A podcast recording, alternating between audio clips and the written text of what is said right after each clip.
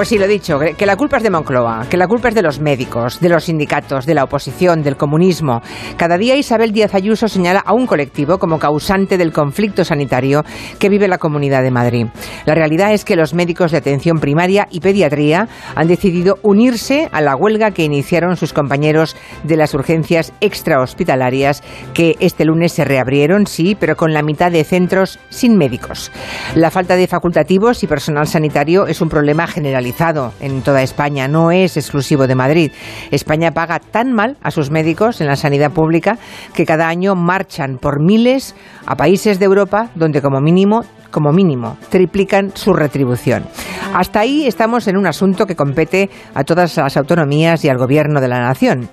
Lo llamativo de Madrid es que siendo la comunidad autónoma con mayor PIB, o sea, con mayor renta, esté a la cola en gasto sanitario. Los datos son tozudos y son esos. Que por cierto, le llamamos gasto, pero lo que deberíamos hacer es cambiar la palabra y hablar de inversión, porque la salud de los ciudadanos nunca puede considerarse un gasto, de ella depende el bienestar, bueno, y la productividad, para los que solo conciben la economía como referencia de todo.